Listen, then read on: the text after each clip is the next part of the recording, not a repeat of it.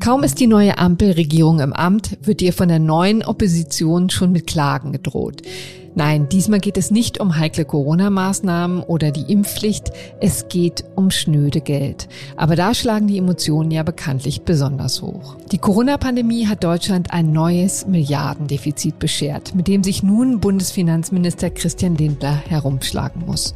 Aber das ist längst nicht alles. Während die Schuldenbremse schon bald mehr Haushaltsdisziplin von der Regierung verlangt, stehen neue Aufgaben an. Deutschland muss dringend in den Klimaschutz investieren, in neue Technologien Technologien, in Windkraft, die Bahn, die Dämmung von alten Gebäuden.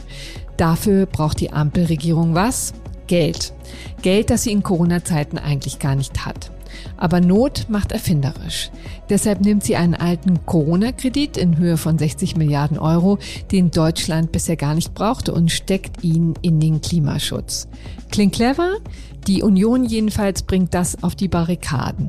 Es gibt also richtig Zoff. Das ist das Thema bei uns im FAZ-Podcast für Deutschland heute am 20. Januar 2022. Dazu wird uns der FAZ-Finanzpolitik-Experte Manfred Schäfers gleich eine Einordnung geben.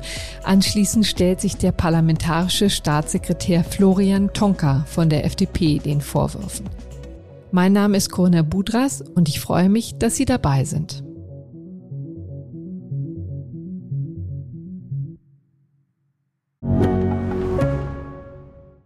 Ich bin Dr. Falk Stierkart und leite ein medizinisches Versorgungszentrum in Erlangen. Der Job als niedergelassener Arzt ist nicht unattraktiv, aber er scheitert oft schon an der Wurzel.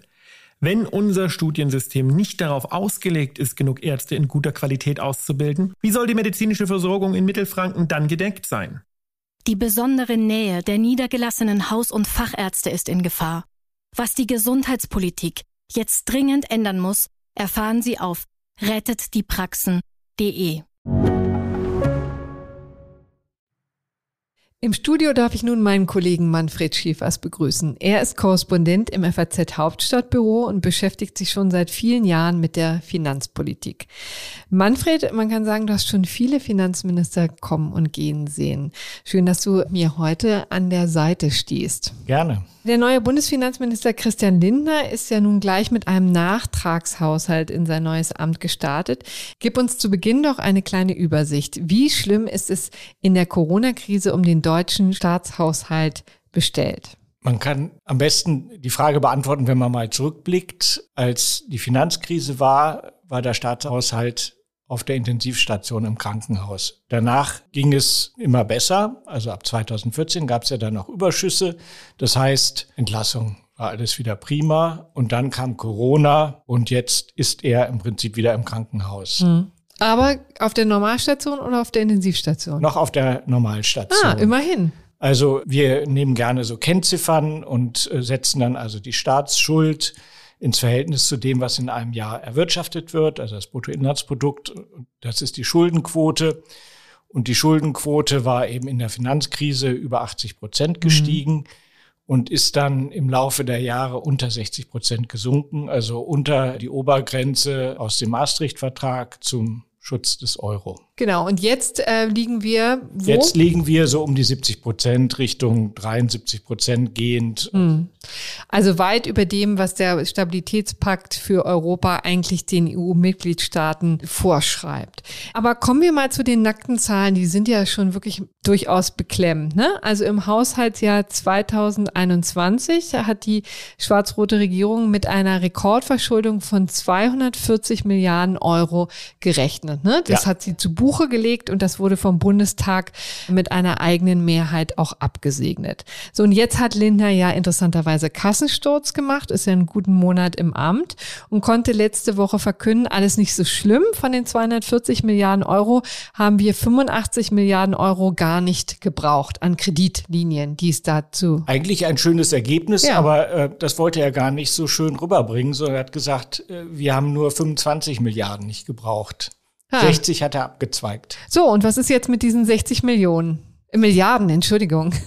60 Milliarden. Ja, die 60 Milliarden werden beiseite gepackt. Also es ist, ist, ja eigentlich gar kein Geld, sondern es ist ja nur die Erlaubnis, Kredite aufzunehmen. Mhm. Die werden in einen Nebenhaushalt gepackt, dieses Jahr braucht man die gar nicht, weil man dieses Jahr sagt, wir haben noch weiter ein Krisenjahr. Da kann also der Bund ganz viele Schulden machen. Äh, das ist durch die Schuldenregel im Grundgesetz äh, gedeckt. Aber dann nächstes Jahr nicht mehr mhm. und danach die Jahre. Und dann sagt man, wir wollen die Schuldenregel wieder einhalten, aber wir brauchen ein bisschen Polster. Und mhm. da hm. soll das hingepackt werden. Und das sind die 60 Milliarden, die, über die wir uns jetzt mal ein bisschen näher unterhalten wollen, die ja für gehörigen Streit sorgen mit der Opposition. Aber es gibt eben auch viele Juristen, die da etwas dagegen haben. Aber vielleicht noch mal ganz kurz, um das deutlich zu sagen. Wir haben ja eine Schuldenbremse eigentlich, ne? Seit 2009 sogar im Grundgesetz. Das heißt, oder ich frage dich, was heißt das konkret? Ja, dass man eben äh, der Regierung Grenzen aufsetzt. Also äh, gemessen am, am Bruttoinlandsprodukt darf man eben nur noch 0,5 Prozent mhm. des Bruttoinlandsprodukts Schulden machen. Also um das vielleicht nochmal deutlich den Hörerinnen und Hörern zu sagen, eigentlich in normalen Zeiten darf der Staat nur Schulden machen in Höhe von 12 Milliarden Euro. Ja. Punkt. Nun haben wir ja keine normalen nein, nein. Zeiten. Und dann hat man gesagt, okay, wir, wir lassen das auch atmen mit der Konjunktur. Mhm. Also in, in, in schlechten Zeiten darf der Bund eben auch ein bisschen mehr Schulden machen. Also dann nimmt man eben die, die Produktionslücke und was das dann fürs, für mhm. den Haushalt heißt, dann ist es ein bisschen mehr und in guten Zeiten ein bisschen weniger. Aber er darf nicht aktiv gegenhalten. Mhm. Ja, okay. das, das ist die, die, die eine äh, Ausnahme und die andere ist eben dann eine besondere Notlage, Krisensituation, die sich der Kontrolle der Politik entzieht. Wie wir es mit Corona haben. Und deswegen hat ja schon die schwarz-rote Regierung, also die letzte Bundesregierung, gesagt, naja, wir müssen jetzt mal sehr großzügig Kredite aufnehmen. Wie gesagt, in diesen Größenordnungen von 240 Milliarden Euro. Und davon sind jetzt quasi die 60 Milliarden Euro übrig übrig, also eigentlich sind es mehr, ne? aber die haben jetzt sich die neue Bundesregierung unter dem Finanzminister äh, Christian Lindner, ist ja auch interessant, ne? dass die FDP da mitmacht, und gesagt hat, also die 60 Milliarden, die uns für Corona versprochen waren, beziehungsweise die wir reserviert haben für diese außerordentliche Krise, die parken wir jetzt mal und nutzen sie und jetzt kommt es für ganz andere Dinge, ne? Für Klimaschutz vor allen genau. Dingen. Für also die entscheidende daran. Frage, äh, die zu beantworten ist, darf man aus Corona-Krediten Klimakredite mhm. machen? Ja, und die Frage ist, darf man das, wenn man die Schuldenregel zugrunde legt? Nein, darf man nicht. Und deswegen wird ja auch ich würde sagen, getrickst. Es wird gesagt, nein, es sind ja nicht nur äh, Klimakredite, sondern es sind Corona-bedingte Klimakredite. Aha, ja, also was ist also das genau? Corona wirkt nach. Also hm. zwei, zwei Punkte. Zum einen habe man bestimmte Investitionen nicht durchführen können, weil eben die Krise da war. Und zum anderen sei die Wirtschaftslage noch länger durch Corona geprägt und das müsse mittelfristig noch geheilt werden. Hm. Und, und, deswegen legt man die auch mal auf die hohe Kante. Legt man das äh, beiseite und beides sind vorgeschobene Argumente. Hm. Also ich glaube, also was da an Investitionen ausgefallen ist, ist marginal und B eben im Grundgesetz ist nicht mehr vorgesehen, dass wir eine äh, Konjunktursteuerung machen. Und im mhm. Grunde wollen sie jetzt eine Konjunktursteuerung machen. Sie argumentieren ökonomisch, aber nicht juristisch. Mhm. Und es gab eine Anhörung vor kurzem äh, im Bundestag zu dem Gesetzentwurf und da war es eben auch so, das war sehr, sehr äh, auffallend. Die Ökonomen haben gesagt, ja klar, also das, das muss man jetzt machen, das ist ökonomisch sinnvoll. Und die Juristen haben gesagt, äh, das mag ökonomisch sinnvoll sein, steht aber nicht im Grundgesetz. Mhm. Und ja. interessanterweise fühlst du dich da den Juristen aber näher, obwohl du ja auch Volkswirt bist, ne? Also ja, ja, aber ich finde halt, man kann nicht einfach machen, was man will. Also dafür hat man ja äh, Regeln. Also mhm. an Regeln muss man sich halten. Mich ärgert das richtig. Also das Ganze wird ja auch widersinnig. Also äh, dann sagt eben äh, die FDP, naja, im Jahr davor hat man ja eine ähnliche Operation schon einmal. Und da hat die Union auch mitgewirkt. Die Union, die ja jetzt angekündigt hat, dagegen äh, vor das Bundesverfassungsgericht ziehen zu mhm. wollen.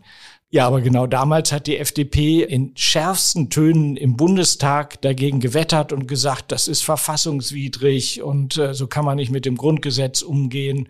Ja, und jetzt haben wir die, absolute Drehen in den Rollen. Also die Union, die damals mitgewirkt hat, ist äh, auf den Barrikaden und die FDP sagt, äh, regt euch nicht so auf. Du musst uns kurz nochmal einführen in die Situation im vergangenen Jahr. Was war da konkret los? Nachtragshaushalt 2020. Da wurden dann, ich glaube, 25 Milliarden auch im Energie- und Klimafonds geparkt. Mhm. Aber da ging es eben auch nicht um so eine lange Frist, mit der man okay. dann damit arbeiten will. Jetzt geht es eben mit dem Nachtragshaushalt 2021 darum, dass man Mittel aus dem vergangenen Jahr, also eine Kreditermächtigung, die man definitiv nicht gebraucht hat. Das Jahr ist ja eigentlich abgeschlossen. Jetzt will man dieses Gesetz eben beschließen. Das will man dann in, in diesen Schattenhaushalt packen um es dann im Jahr 2023, 24, 25 zu nutzen. Mhm.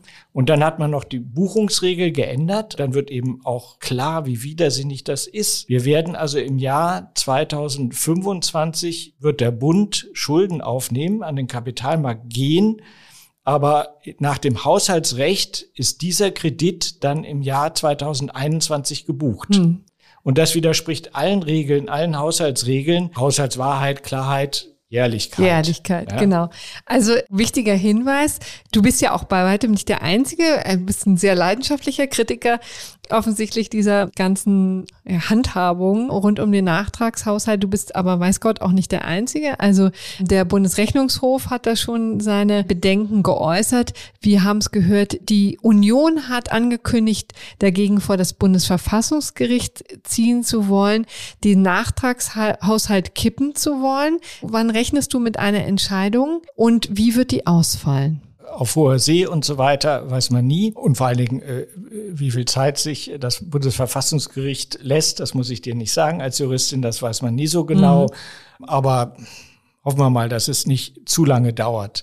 Also ich würde sagen, die Union hat gute Chancen, aber ähm, die anderen werden es natürlich, also im Bundesfinanzministerium, sie werden auch sich das äh, überlegt haben und sie gehen auch zuversichtlich in den Kampf. Vielleicht ist also 50-50. Mhm.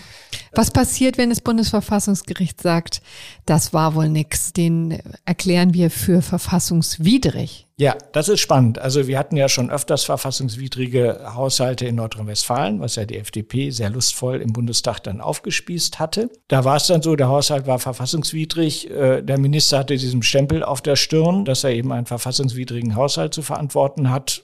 Letztendlich war es das. Hier ist die Sache etwas anders, denn hier will ja dann die Bundesregierung in den nächsten Jahren mit diesem Geld arbeiten. Mhm. Und wenn wir dann eine Entscheidung vorher haben, dann kann sie nicht mehr damit arbeiten. Mhm. Also wenn das Bundesverfassungsgericht tatsächlich vor 2023 oder zumindest vor 2024 damit eine Entscheidung um die Ecke kommt, dann kann man sagen, dann ist das Geld weg. Also dann kann sie nicht drauf zugreifen, ne? Genau. Und dann haben sie ein ganz großes Problem.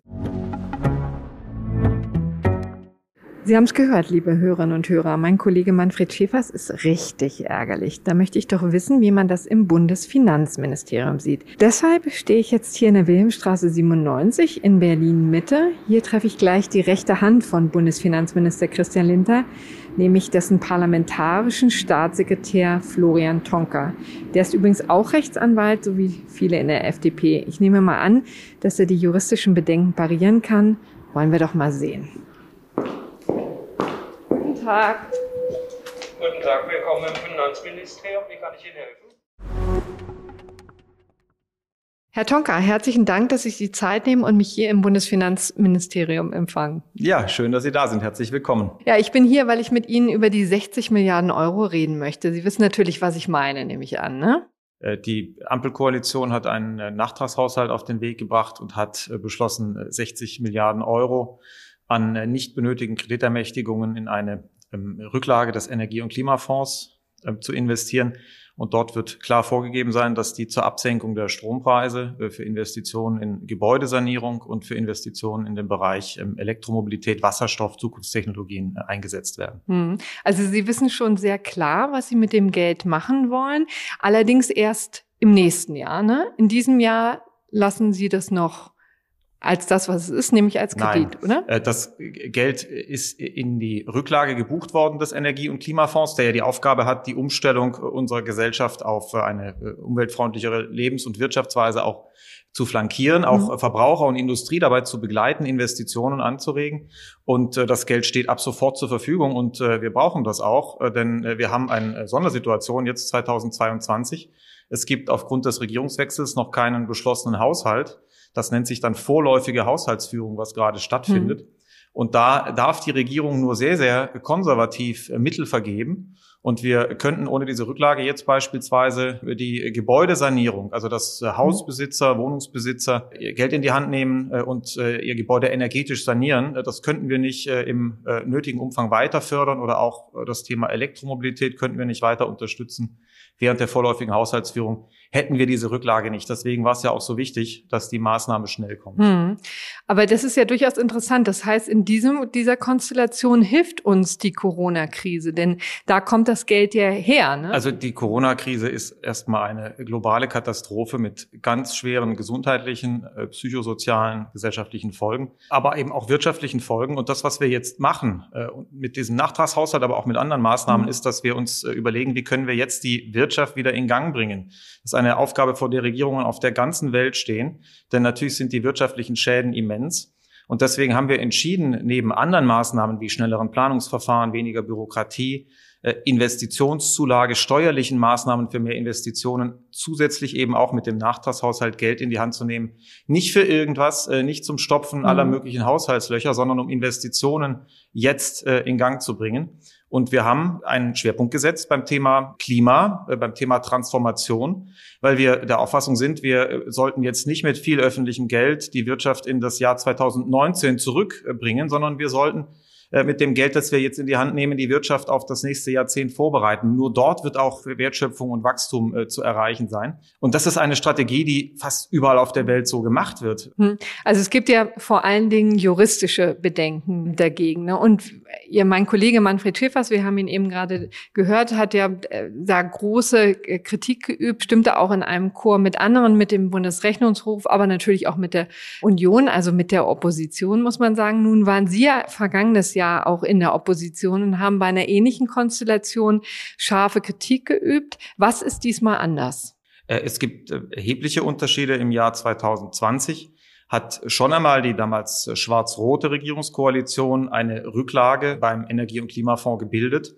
Insofern verwundert vor allem, dass die hm. CDU, CSU das jetzt kritisieren. Sie haben es selbst gemacht. Aber der Unterschied damals war, Dafür wurden zusätzliche ähm, Schulden gemacht. Also es wurden neue Schulden, zusätzliche Schulden aufgenommen. Wir haben jetzt keine zusätzlichen Schulden gemacht, sondern eine ungenutzte Kreditermächtigung umgewidmet, ihr einen mhm. anderen Zweck gegeben. Das ist eigentlich der Hauptunterschied. Und der zweite, das Parlament hat damals nicht so genau gesagt, wofür innerhalb der Rücklage diese Mittel verwendet werden sollen. Das war unbestimmt. Wir haben jetzt im parlamentarischen Verfahren eine ganz klare, sehr, sehr spezifische Eingrenzung, was soll mit dem Geld passieren. Also insofern ist das, was jetzt passiert, sehr viel präziser, sehr viel klarer und nicht mit zusätzlichen Krediten.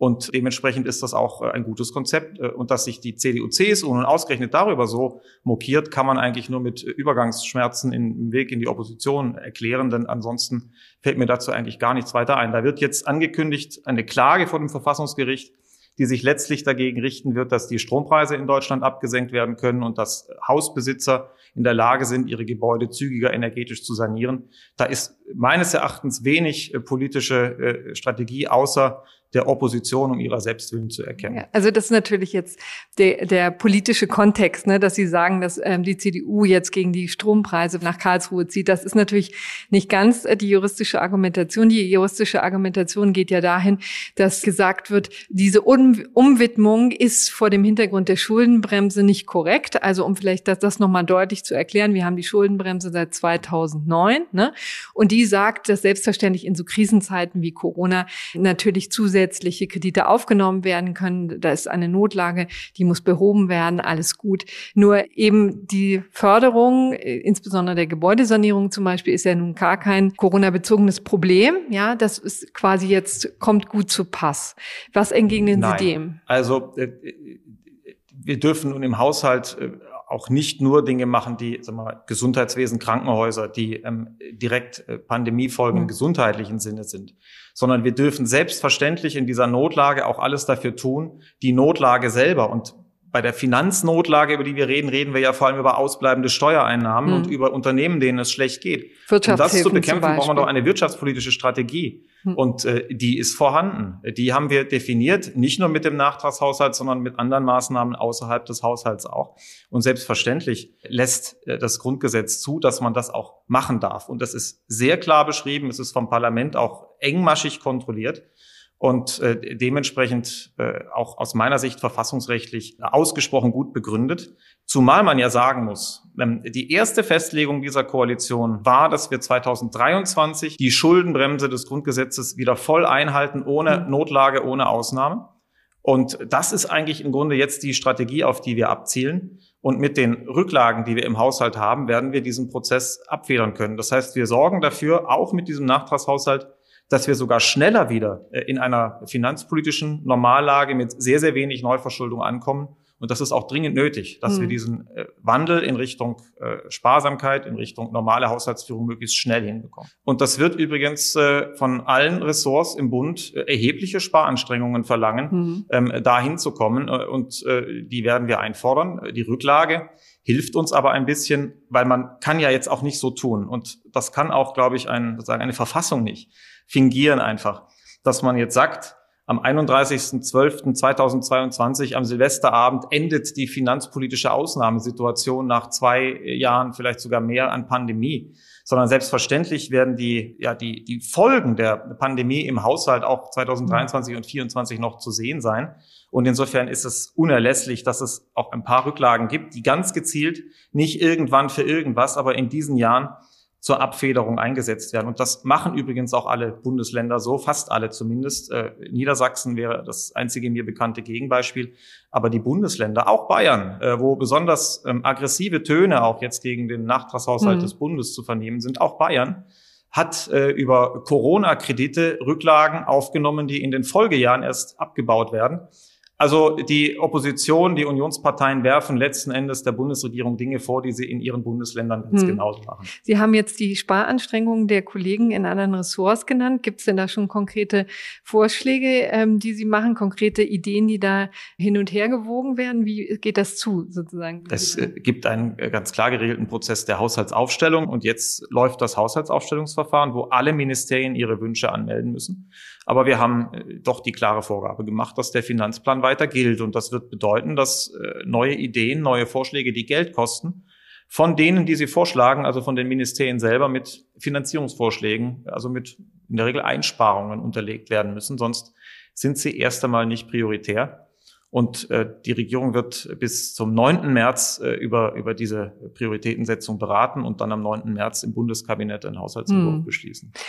Jetzt haben wir sozusagen die finanziellen Zwänge schon hinreichend besprochen. Ich wollte noch mal ganz kurz äh, zu den juristischen Bedenken jetzt auch kommen, die ja dagegen erhoben werden. Also konkret geht es um die Umwidmung des Corona-Geldes in den Energie- und Klimafonds. Der CSU-Politiker Alexander Dobrin, kann ich mal sagen, formulierte das wie folgt. Wer Finanzpolitik durch Finanzakrobatik ersetze, der bewegt sich sehr schnell außerhalb des Rechtsrahmens. Besteht hier also so ein Umgehungstatbestand, Herr Tonka, wie wir Nein, es nennen? Ein, ein Parlamentsgesetz zu einem Nachtragshaushalt, das von einer parlamentarischen Mehrheit beschlossen wird, die Herrn Dobrin vielleicht nicht gefällt, aber die eine Legitimation durch die Bürger hat, ist keine Finanzakrobatik. Und das ist auch äh, jetzt nichts völlig äh, schwer erklärbares. Es wird einfach eine Kreditermächtigung ähm, für einen Zweck äh, ausgegeben, äh, für den die bisher nicht eingeplant gewesen mhm. ist. Also eine eine Umwidmung, eine Veränderung, wie es nach Regierungswechseln völlig normal ist, und zwar vom Parlament beschlossen. Und das sollte man nicht diskreditieren durch die Wortwahl, die Herr Dobrindt gewählt hat. Und zur verfassungsrechtlichen Seite, das hat ja eine riesengroße Rolle gespielt, weil die Ökonomen in der Tat äh, wenig Kritik zu üben hatten. Man gesagt hat, das ist eigentlich eine vernünftige, ökonomisch sinnhafte Strategie, hat sich die Opposition dann jetzt auf die verfassungsrechtliche Seite ähm, konzentriert. Und das Grundgesetz regelt ja zunächst einmal, dass es Notlagen geben kann, in denen eine im Grundgesetz nicht näher beschriebene Verschuldung jedenfalls oberhalb auch der normalen Regeln möglich ist. Und deswegen ist es auch völlig klar, dass es gewissermaßen eine Rechtfertigungslast gibt für den Gesetzgeber in der Notsituation ein bestimmtes Maß an Schulden zu machen oder eben auch nicht zu überschreiten. Es kann äh, denklogisch jetzt nicht so sein, dass das für beliebige Zwecke in beliebiger Höhe ähm, äh, möglich ist. Aber äh, wir haben ja doch auch durchaus einige, einige Leitplanken. Der Hessische Staatsgerichtshof zum Beispiel, also das Verfassungsgericht des Landes Hessen, hat im Oktober eine Entscheidung veröffentlicht, die wir uns sehr, sehr genau angeschaut haben. In Hessen äh, gab es ein Sondervermögen, das ähm, mit Corona-Krediten befüllt worden ist. Und da hat der Hessische Staatsgerichtshof äh, gesagt, das ist nicht per se unzulässig, aber so wie es gemacht worden ist, hätte man es nicht machen dürfen. Genau, denn es war ja eine ja. Niederlage für Hessen. Die ähm, äh, schwarz-grüne Landesregierung in Hessen hat, den, hat das Verfahren verloren, in der Tat. Da habe ich von Herrn Dobrindt übrigens keinen Kommentar zugehört, aber äh, geschenkt. Äh, aber wir haben uns das natürlich angeschaut. Das erste Problem in Hessen war die fehlende demokratische Kontrolle mhm. über dieses hessische Sondervermögen. Das hat das Gericht beanstandet. Da hat nur der Finanzausschuss des Landtages, aber nicht der Landtag in Gänze äh, Haushaltskontrolle ausgeübt und das war zu wenig wenig. Bei uns hier im Bund ist das komplett anders. Über das Sondervermögen, den Energie- und Klimafonds, der übrigens unter einer schwarz-gelben Bundesregierung geschaffen worden ist. So viel zum Thema äh, Dobrindt und Finanzakrobatik. Das ist ein bekanntes Sondervermögen, ein schwarz-gelb äh, ursprünglich mal geschaffenes Sondervermögen. Dieser Energie- und Klimafonds, der unterliegt der vollen parlamentarischen Kontrolle. Der gesamte Bundestag kann da alle Rechte ausüben und auch genau festlegen, wofür das Geld äh, ausgegeben werden äh, soll. Das ist der erste Unterschied. Das Zweite, was in Hessen problematisch war, der Staatsgerichtshof war äh, nicht überzeugt davon, dass ein sogenannter Veranlassungszusammenhang bestanden hat zwischen der Notsituation, also der Corona-Krise, auch in ihren wirtschaftlichen äh, Folgen, und der Kreditaufnahme und der Verwendung des, der Mittel. Das lag aber auch daran, dass dieses hessische Sondervermögen gar nicht so klar gesagt hat, was soll denn jetzt mit dem Geld gemacht werden? Warum mhm. brauchen wir das? Wofür setzen wir es ein und wann? Wir haben hier eine ganz andere Situation im Bund. Wir haben nämlich äh, ein, erstmal ein Sondervermögen, das es schon länger gibt, wo auch klar ist, wofür es da ist. Es ist ein Sondervermögen, das nicht verwendet werden kann, um Haushaltslöcher zu stopfen, sondern um Investitionen rund um das Thema äh, Transformation, Klimaneutralität, und ihre industrie- und sozialpolitische Flankierung äh, zu finanzieren. Und wir haben jetzt äh, im parlamentarischen Verfahren Punkt für Punkt sehr klar geregelt, was mit dem Geld passieren darf. Senkung Strompreise, Investitionen in Gebäudesanierung, Förderung Elektromobilität, Wasserstoff, Umstellung von Industrien, auch energieintensiven Industrien auf klimaneutrale Produktion. Also das sind alles klare Investitionszwecke, mhm. die wir jetzt auch brauchen in Deutschland und die uns natürlich helfen, Schritt zu halten, auch mit der ökonomischen Entwicklung. Und äh, klar vom Parlament festgelegt, und damit ein ganz anderer Sachverhalt als in Hessen. Hätten Sie denn eigentlich einen Plan B, wenn das Bundesverfassungsgericht sagt, so geht's nicht? Weil die 60 Milliarden Euro sind ja dann. Nein, wir sehen überhaupt keinen Grund, einen Plan B zu entwickeln. Äh, wir haben eine wirtschaftspolitische Strategie, die verfolgen wir. Und wir äh, sind schon jetzt dabei, dafür zu sorgen, dass diese Gelder möglichst schnell auch eingesetzt werden können, die konjunkturelle Wirkung entfalten könnten. Würden wir äh, den Nachtragshaushalt, hätten wir ihn nicht oder würden wir ihn jetzt irgendwie anhalten, ähm, dann könnten hm. wir wichtige Programme, die äh, jetzt gebraucht werden, nicht finanzieren. Also es ist auch wirklich wichtig gewesen, es 2021 noch zu machen und nicht erst 2022. Hm. Der Charme ist ja auch, wenn Sie das Geld mal ausgegeben haben, dann ist es weg, aber dann wird es auch nicht mehr zurückgeholt ne, vom Bundesverfassungsgericht. Das Bundesverfassungsgericht ist natürlich völlig frei in, in dem, was es, ähm, was es tut am Ende, was es anordnet. Aber ähm, wir sind schon deshalb der Auffassung, dass es nicht zurückgeholt werden wird, weil wir die verfassungsrechtliche Seite uns sehr genau angeschaut haben und sehr, sehr gut äh, begründen können, warum wir das machen. Die Frage ist ja auch, und das wird oft vergessen in der Diskussion, auch von den Kritikern dieses Vorgehens, was ist denn die Alternative? Was ist denn die Alternative ähm, zu dem Weg, den die Bundesregierung jetzt geht? Entweder, wie Helge Braun gefordert hat, einfach länger die Ausnahme. Das wird ja nur dazu führen, dass wir in ganz vielen Bereichen ähm, ganz große Ausgabenwünsche aus ganz vielen äh, Ministerien und äh, auch aus dem Parlament bekommen werden und sehr viel mehr Schulden machen würden, als so wie wir es jetzt machen mit der schnellen Rückkehr zur finanzpolitischen Normallage. Oder ähm, Unterlassen des Investitionsimpulses. Also mhm. das wäre die andere Alternative, genau, dass man sparen. eben sagt, Nein, ähm, äh, die Bundesregierung darf äh, jetzt äh, nicht, nicht weiter, nicht näher in die Senkung der Strompreise investieren oder äh, in, in andere Dinge. Oder sie müsste dafür dann irgendwie in Strukturen eingreifen im Umfang von 60 Milliarden Euro. Das hieße aber äh, Sozialleistungen anfassen, äh, Personal wird man gar nicht so schnell abbauen können. Also in dem Umfang kann man in den nächsten ein, zwei Jahren, wo es auf den konjunkturellen Impuls ankommt, ja gar keine Einsparungen erbringen. Also insofern ist die Alternative äh, in Wahrheit, wenn man es äh, mal auf den, auf den Punkt bringt, entweder dauerhafte Aussetzung der Schuldenbremse oder Verzicht auf äh, Investitionen, auf konjunkturelle Stimulierung äh, und damit einfach, ähm, dass man das Land in der Corona-Krise, in der wirtschaftlichen Lage, in der es sich jetzt befindet, eben einfach sich selbst überlässt. Herr Tonka, herzlichen Dank für das Gespräch. Sehr gern.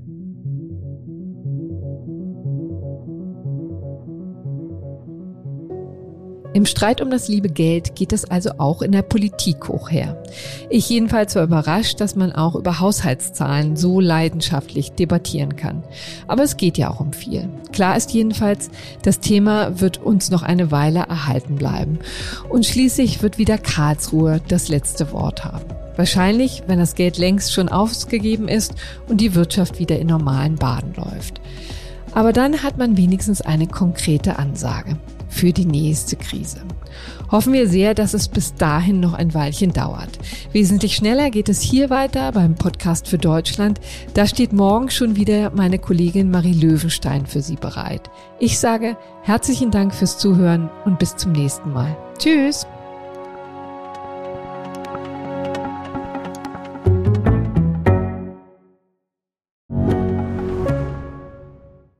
Mein Name ist Dr. Tillmann Grümenapf, niedergelassener Kinder- und Jugendarzt hier im Ennepe-Ruhr-Kreis. Die Einführung der Telematik sehe ich durchaus als Chance, aber aktuell fällt das System oft aus und es gibt viel zu wenig technischen Support. Dafür geht eine Menge Zeit drauf, in der ich die Kinder nicht genügend betreuen kann. Das muss sich ändern. Die besondere Nähe der niedergelassenen Haus- und Fachärzte ist in Gefahr. Was die Gesundheitspolitik jetzt dringend ändern muss, erfahren Sie auf rettetdiepraxen.de. you.